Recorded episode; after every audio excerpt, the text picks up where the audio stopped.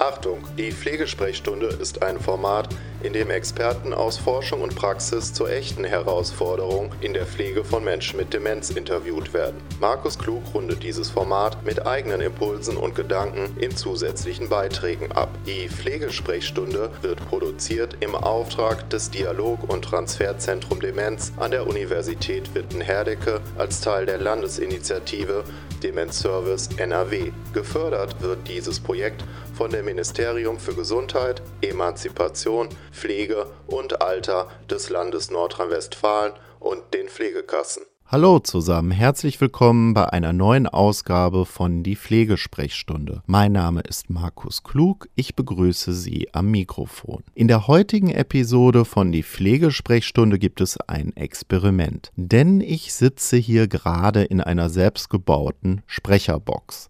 Wundern Sie sich also nicht, wenn der Ton ein wenig anders klingt als in den vorangegangenen Ausgaben. Das Thema der heutigen Folge Kriegstrauma und Demenz. Zu diesem Thema freue ich mich heute ganz besonders auf die Journalistin Sabine Bode, die sich insbesondere mit den Traumaerfahrungen der Kriegsgeneration in mehreren Büchern intensiv beschäftigt hat. Darunter solche Bücher wie Kriegskinder oder Die vergessene Generation, die Kriegskinder brechen ihr Schweigen. 2014 folgte dann auch ein Buch zum Thema Demenz mit dem Titel Frieden schließen mit Demenz. Liebe Frau Bode, in Ihrem Buch gibt es gleich zu Beginn eine wirklich bemerkenswerte Passage, wie ich finde. Als Sie beschlossen, dem Thema Kriegstrauma und Demenz für eine Hörfunksendung nachzugehen, besuchten Sie dazu verschiedene Alteneinrichtungen und machten eine Entdeckung. Nicht Schrecken und Ohnmachtsgefühle überfielen Sie, sondern etwas völlig anderes geschah. Sie begannen zu staunen. Nirgendwo habe ich so viel Kreativität angetroffen wie in der Fürsorge für Menschen mit Demenz, schreiben Sie in Ihrem Buch Frieden schließen mit Demenz. Es kam mir vor wie eine stille Revolution. Können Sie das einmal näher ausführen? Also ich äh, habe mich ja 20 Jahre mit den Themen der Kriegsfolgen heute beschäftigt und äh, dann war das auch für mich genug und ich wollte wollte mich in anderen Themen zuwenden, wusste eigentlich nur, das sollte ein Zukunftsthema sein. Und ähm, dann habe ich mich erinnert an, ähm, dass diese Fragen immer auftauchen bei den Lesungen Kriegstrauma und Demenz. Gibt es einen Zusammenhang? Und ich konnte dazu nichts sagen. Und äh, und dann habe ich für ein, äh, ein Radio-Feature für den Westdeutschen Rundfunk, äh, habe ich gedacht, jetzt muss ich das doch recherchieren, das geht nicht anders. Was zwar persönlich hatte ich überhaupt keine Erfahrung im Umfeld überhaupt nicht. Ich mhm. hatte wirklich keine Ahnung. Ja, ich ich ich habe halt gedacht, Demenz ist einfach nur grauenhaft, grauenvoll. Man kann diesen Menschen überhaupt nichts Gutes tun und ein unlösbares Problem. Das war mein Fazit aus diesen Abend-Talkshows. Naja, und ich bin halt so jemand, wenn, wenn etwas unlösbar ist, dann kümmere ich mich da nicht drum. Wende mich anderen Sachen zu.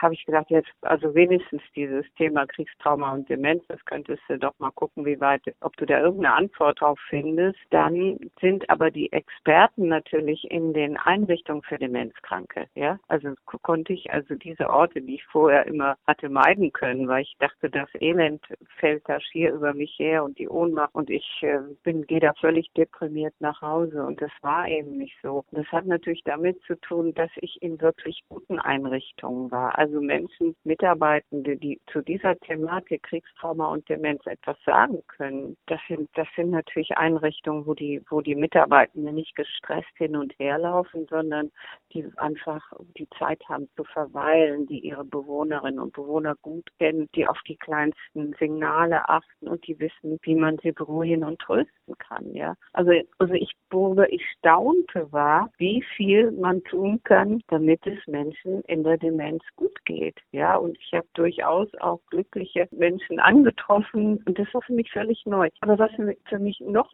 viel neuer war, war so diese, diese Begegnung mit den, also das waren ja nicht nur die Profis, das waren ja auch die Ehrenamtlichen, die Angehörigen, die sich haben einspannen lassen und die gute Stimmung in solchen Häusern. Ja, ich bin da immer richtig äh, inspiriert und gut gelaunt nach Hause gekommen. Also an eine schönere Arbeitsphase kann ich mich nicht erinnern, denn die Leute waren nicht nur kreativ, das waren auch durchweg Humanisten. Ja, und, mhm. und welche, welche Branche kann man das so sagen sonst, ja? War Ihnen eigentlich schon zu Beginn Ihrer Recherche klar, dass ein Zusammenhang zwischen Kriegstrauma und Demenz existiert oder mussten Sie sich diesen erst einmal erschließen? Nein, ich hatte keine Ahnung. Erstmal eine ziemlich komplexe Angelegenheit, das zu erforschen. Sehr aufwendig, sehr, sehr teuer. Und wer, wer hat da Interesse dran? Also Forschung muss sich ja irgendwie lohnen und äh, ne, also das kann man vergessen. Ne? Nun bin ich aber Journalistin und als Journalistin habe ich ein paar andere Maßstäbe. Natürlich wird es keine Forschung geben über die deutschen Kriegskinder, die noch eine posttraumatische Belastungsstörung haben im Alter und der Zusammenhang von Demenz. Das glaube ich auch nicht. Aber was ist es gibt, das, auf diese Untersuchung bin ich dann gestoßen im Laufe meiner Arbeit, ist eine sehr umfangreiche Untersuchung unter Vietnam-Veteranen. Also was das Thema Tra Kriegstrauma angeht, ist das die bestuntersuchteste Gruppe der Welt. Und dann sind das eben nicht nur sechs oder zwölf oder achtzehn Leute, die da untersucht werden, sondern gleich zehntausend. Und das Fazit ist klar, Menschen, die sich nicht von ihren Kriegstrauma erholt haben, die also eine posttraumatische Belastungsstörung haben, die wiederum haben ein mehr als doppelt so hohes Risiko, dement zu werden und das heißt vorzeitig dement zu werden. Ja, also nicht erst mit, weiß ich, Anfang 80, Anfang Mitte 80, sondern schon um die 60 rum. In Ihrem Buch Frieden schließen mit Demenz haben Sie auch ein Gespräch mit dem Traumaforscher Andreas Merker geführt. Und so wie ich das verstanden habe, haben Sie mit ihm auch über diesen Zusammenhang gesprochen. Können Sie das bitte einmal näher ausführen? Er hat mich auf diese Studie gebracht. Mhm. Na, also im Unterschied zu anderen, denen ich gesprochen habe, war das für ihn auch ein sinnvoller Ansatz, diese Studie ernst zu nehmen, weil natürlich, meine Güte, also Erwachsene erholen sich schwer von schweren Traumata, mhm. aber Kinder erst recht. Ja, die haben ja ein viel größeres Problem. Und insofern ähm, war das für uns beide dann also, also ein ganz klarer Beweis. Und natürlich, wenn man das auf 100 Prozent bezieht, was ich aber als Journalistin nicht muss, ne, dann sagt man, nein, solange wir das nicht exakt diese Gruppe haben in Deutschland, ist das kein Beweis. Also, man muss da die Kirche im Dorf lassen. Aber es ist schon wahrscheinlich, dass diese posttraumatischen Belastungsstörungen, zum Beispiel auf der Basis von schlimmen Kriegserfahrungen, die über einen längeren Zeitraum verdrängt worden worden sind, eine Demenzform wie Alzheimer befördern können. Das ist doch der Zusammenhang, oder? Das kann vorzeitig in die Demenz führen. Und jetzt war natürlich meine zweite Frage, ja meine Güte, da muss ich das in den Statistiken ja niederschlagen. Ne? Also mhm. dann habe ich gedacht, dann vergleiche ich doch einfach die Demenzzahlen Schweiz und Deutschland, dann habe ich es, ja. Aber da zeigt sich kein Unterschied. So, jetzt ist die große Frage, woran kann es liegen? Das eine ist, Statistiken bringen ihre Informationen immer mit jahrelanger Verspätung aus, viele Jahre Verspätung. Daran kann es liegen, weil die Kriegskinder vielleicht jetzt noch gar nicht in dieser, in diese Altersphase eingetreten sind, in der man normalerweise Demenz beobachtet. Und das andere kann sein, und das hat mir dann ein Traumaexporte und, und Krankenhausseelsorger nochmal nahegelegt, äh, diese Version, der sagte, wenn diese Kriegskinder was gelernt haben in dieser schrecklichen jugendlichen Kinder, dann war das, sich selbst zu disziplinieren. Ja? Mhm. Das können sie und das haben sie meistens ihr Leben auch voll durchgezogen. Und für die ist dann eine beginnende Demenz ein Klacks. Ich stelle mir dabei gerade einen älteren Mann vor, der beispielsweise in Kriegsgefangenschaft geraten ist und der zum Teil wirklich furchtbare Dinge erlebt hat und der dann im Laufe seines Lebens auch sehr viel gearbeitet hat und der all diese negativen Emotionen aus der Kriegszeit verdrängt hat. Und schließlich erkrankt dieser Mann an Demenz und sein Umfeld Umfeld merkt das zunächst überhaupt nicht. Wenn man sich in eine solche Person hineinversetzt, ist das doch erst einmal ziemlich extrem, diese Art des Umgangs mit Emotionen. Was würden Sie dazu sagen? Ja, ich finde es vor Dingen genial, ja. Dann hat er weniger Probleme, wenn er, wenn er das seinem Umfeld nicht mitteilt. Also ich meine, das ist auch eine Fähigkeit. Ich glaube nicht so sehr, dass es Verdrängen ist. Ich glaube, dass es ein gezieltes Einsetzen ist, ja hm. um eine Weile noch Ruhe zu haben. Und äh, nein, das glaube ich nicht, dass das verdrängt wird. Also natürlich würden so Wutanfälle, wenn man so Vorhaltungen kriegt, wenn so jemand Vorhaltungen kriegt, dass er wieder so vergesslich war, würden dafür sprechen. Das kann aber auch sprechen, dass die Wut halt das nicht mit diesem Quatsch in Ruhe. Ja, mhm. ich bin völlig in Ordnung. Ja, für ihn, er empfindet sich als ganz okay. Ja, mhm. das ist dann eben anders als das Umfeld das sieht. Aber das Umfeld hat eben lange, lange, lange keine Ahnung, dass er schon sehr auf der Rutschbahn ist. Ne? Jetzt haben Sie gerade bereits angeführt, dass es in den USA diese Forschung gibt über die Traumaerfahrung jener Soldaten, die den Vietnamkrieg miterlebt haben.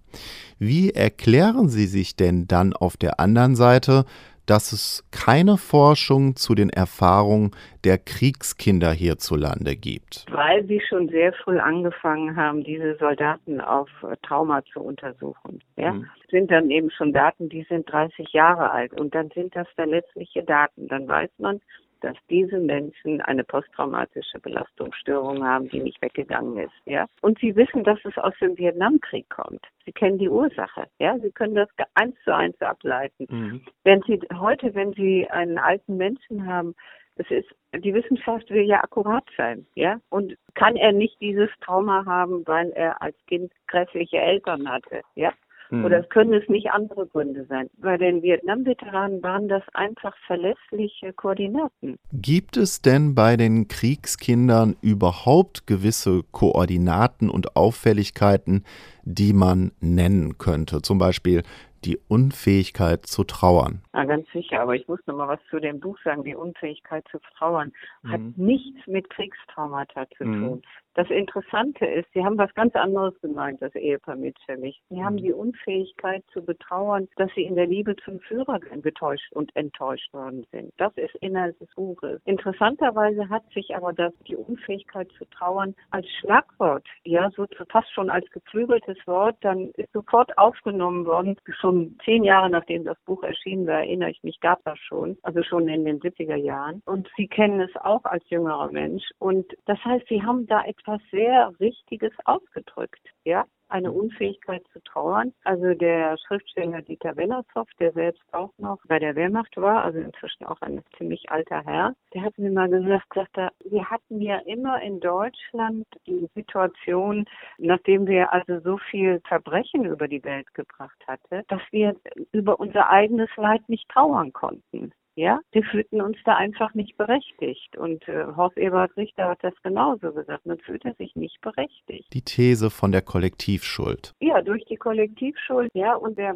Wennershoff hat das als ein großes psychologisches kollektives Hemmnis bezeichnet. Und ich glaube, er liegt damit sehr richtig. Nun sagt man ja heute in der Forschung, etwa in der Epigenetik, dass Angst und traumatische Erfahrung durchaus vererbbar sind. Haben Sie sich mit dieser Art von Forschung auch beschäftigt? Also wahrscheinlich nicht viel mehr als Sie. Also bis vor fünf Jahren war die Epigenetik ja eigentlich nicht mehr als ein Versprechen. Mhm. Es haben aber viele Forscher aus sehr unterschiedlichen Disziplinen ähm, ein Interesse daran, ja, weltweit. Und die sind, glaube ich, gut vernetzt. Und das, deshalb hat diese Forschung jetzt nochmal einen richtigen Schub gekriegt. Und eigentlich bestätigt das, dass in jeder psychologischen Praxis Wissen ist, ja, Faktenwissen ist, nämlich dass Ängste durch die Generation durchgereicht werden. Jetzt gibt es ja die amerikanische Pflegeforscherin Naomi Feil, die auch davon ausgeht, jetzt auf die Pflege bezogen, dass es dort tiefere, unbearbeitete Gefühle gibt, die erst einmal aus dem Kellergeschoss an die Tagesoberfläche befördert werden müssen. Auf Demenz bezogen könnte man dementsprechend auch sagen, wir haben es mit unbearbeiteten Gefühlen aus der Vergangenheit zu tun. Was würden Sie dazu sagen? Ja, also zu den Aufgaben des Alters gehört das Unerledigte zu erledigen. Ne? Und äh, wenn es in der Demenz geschieht, dann kann das sehr tragisch ausgehen, weil wenn jemand die Sprache nicht mehr dafür findet, ja, mhm. und die Angehörigen oder die Pflegenden denken, sie halluziniert, ja, mhm. Dabei ist es eine ganz klare Geschichte. Da ist jemand, der hat die Kontrolle nicht mehr über das, was er immer verdrängt hat und für sich behalten hat und er möchte drüber reden. Und ich habe auch von jetzt, das war für mich dann auch überraschend, ich habe es auch selbst erlebt gelegentlich, dass Menschen, die ein halbes Jahr oder ein Jahr als stumm galten, als verstummt galten, ja, wie es um das, ihre eigenen Kriegserlebnisse ging, plötzlich eine glasklare Sprache wieder hat. In Ihrem Buch Frieden schließen mit Demenz gibt es ja zwei bemerkenswerte Geschichten vor diesem Hintergrund, die bei mir hängen geblieben sind. Einmal geht es um die Geschichte eines Mannes aus Holland, der seine Mutter im Pflegeheim besucht. Und da ertönt dann dieses Lied Lilly Marleen. Vor der Kaserne, vor dem großen stand eine Laterne und steht sie noch davor. So wollen wir da uns wiedersehen, bei der Laterne wollen wir stehen. Wie einst Lili Marley. Und dann kam eben aus diesem Blechlautsprecher immer Musik und unter anderem Lili Marleen. Und die Mutter sang mit, alle Strophen. Und er war eben völlig überrascht. Er hatte sie das nie singen hören. Er wusste gar nicht, dass sie, dass sie das Lied kannte. Hm. Also das ist ja schon das Interessante bei Lili Marleen, dass ja alle Seiten, das, das war ja für alle Soldaten, haben das gehört, weil das ihre Sehnsucht nach zu Hause und nach der Liebsten ausgedrückt hat. Ne? Also das mhm. hat die Grenzen übersprungen. Gibt es ja auch diesen schönen Film dazu. So, und letztlich hat er dann gezeigt, also sie wollte ja immer nach Hause, wie, wie das so viele wollen, natürlich immer nach Hause. Und wenn bei ihr wieder der Krieg ausgebrochen war, dann haben die sich zusammengesetzt, also ist wirklich sehr berührend und äh, haben gemeinsam Marleen gesungen. Und die Mutter konnte sich dann an jedes Wort dieses Liedes erinnern. Glasklar. Also er hat sie besucht, ja, das erste Mal, und er hat sie gefragt, wie er denn durch die feindlichen Linien gekommen ist, ja. Hm. Also da war sie schon im Krieg, ne? Und äh, hat sie etwas geschüttelt und hat dann gedacht, ja Gott, sie haben ihr alles genommen, was ihr Leben ausmachte, ja, ihre Wohnung, ihre Nachbarn, ihre Leute, ihre Handtasche, ihre Identität. Ja? Mhm. Für sie war Krieg. Für sie war Besatzungszeit. Die andere Geschichte, die ich als Perspektivenwechsel auf das Thema Demenz so bemerkenswert fand, ist die Geschichte von Astrid Wörn und ihrer Mutter. Da wäre jetzt erst einmal so die Vorstellung, dass die Mutter immer älter wird, dass sie dement wird, und dass damit auch die Beziehung zwischen der Mutter und der Tochter immer schwieriger wird. Nun verhielt es sich allerdings in diesem speziellen Fall ganz anders. Das war aber immer schon eine schwierige Beziehung. Das war, der Vater war früh gestorben, die Mutter war, war Juristin, hatte wirklich eine tolle Lebensbilanz und hat aber die Tochter sehr eng an sich gebunden. Mhm. Und der Tochter ist es insofern nicht gut gegangen, weil die Mutter in wirklich ziemlich entscheidenden Situationen, also ihrer Jugend, der Jugend der Tochter, konnte die so richtig vereisen, von jetzt auf gleich. Und hat dann tagelang nicht mit ihr gesprochen, in der Kindheit nicht, in der Jugend nicht. Das weiß man ja, glaube ich, dass das was ganz Furchtbares ist für Kinder. Vor allen Dingen, sie haben ja keinen Plan, was sie angestellt haben. Die sitzen da und rätseln rum. Ja. Also dann in der Zeit wird so ein Kind noch versorgt und zum Arzt gebracht und es kriegt genug zu essen und die Kleidung hingelegt, aber sonst kein Kontakt. Das ist typisch Trauma. So kann sich eben Trauma äußern. Und die Tochter hat das natürlich nicht gewusst, weil wir das alle nicht gewusst haben in der Zeit und später. Und äh, die Mutter hatte immer erzählt, dass sie den Hamburger Feuersturm überlebt hat. Aber auch die Tochter hat es als ein Fakt aufgenommen, aber nicht emotional. Sie hat sich nie vorgestellt, was das für die Mutter bedeutet hat, obwohl die Berichte anschaulich waren. Wir sind in unser Leben gerannt. Wir haben uns in feuchte Tücher gewickelt. Meine, meine Schwester hatte den Hund unterm Arm. Wir haben uns in, in ein Gewässer gerettet. Also schlimme, schlimme Sachen. In der Zeit ist dann auch noch der Vater gestorben. Schlimmer konnte es kaum kommen. Aber man kann schon sagen, dass sich das Verhältnis zwischen der Mutter und der Tochter durch die Demenz verbessert hat, oder? Eindeutig, eindeutig. Und das höre ich bei all meinen Lesungen. Immer wieder erzählen Leute, vor allen Dingen Frauen, wie die Beziehung zur Mutter eigentlich richtig gut geworden ist. Ja. Also herzlich zugewandt, die sagt Dankeschön, wir nehmen uns in den Arm, wir haben uns lieb. Alles vorher war das alles sehr distanziert, unlebendig und äh, meine Mutter war unnahbar. Also schöne Sachen. So wollen wir da uns wiedersehen, bei der Laterne wollen wir stehen, wie einst Lili Marley. Da wären wir auch schon am Ende der Sendung angelangt. Wie immer frage ich meine Interviewgäste am Ende der Sendung, welche Medientipps sie für Menschen haben, die sich näher mit dem jeweiligen Thema einer Sendung beschäftigen wollen. Liebe Frau Bode, wie lauten Ihre Medienempfehlungen? Also ich denke, dieses Vergiss man nicht, das fand ich sehr gut von dem David äh, Siebeking. Mhm. Dann dieses Video von Purple Schulz, wo er seinen dementen Vater, vereinsamten dementen Vater darstellt. Also das finde ich unglaublich. Kennen Sie das? Mhm. Das gibt's auf YouTube. Das sind einfach so die beiden Pole, ne? Die Mutter, das schafft so eine Familie plus Geld plus ähm, viel Wissen drüber, ja, eine respektierte Familie, auch mit guten Bedingungen. Und Purple Schulz hat mich einfach so berührt, dass der sich so gut einfühlen konnte. Ja, Danke, dass Sie dabei waren. Das war die Pflegesprechstunde. Wenn Sie sich für weitere Folgen dieses Formats interessieren, empfehle ich Ihnen, die Website www.dialogzentrum-demenz.de aufzurufen. Dieses Projekt versteht sich als Teil der Landesinitiative Demenz Service NRW und wird gefördert von dem Ministerium für Gesundheit, Emanzipation, Pflege und Alter des Landes Nordrhein-Westfalen und den Pflegekassen.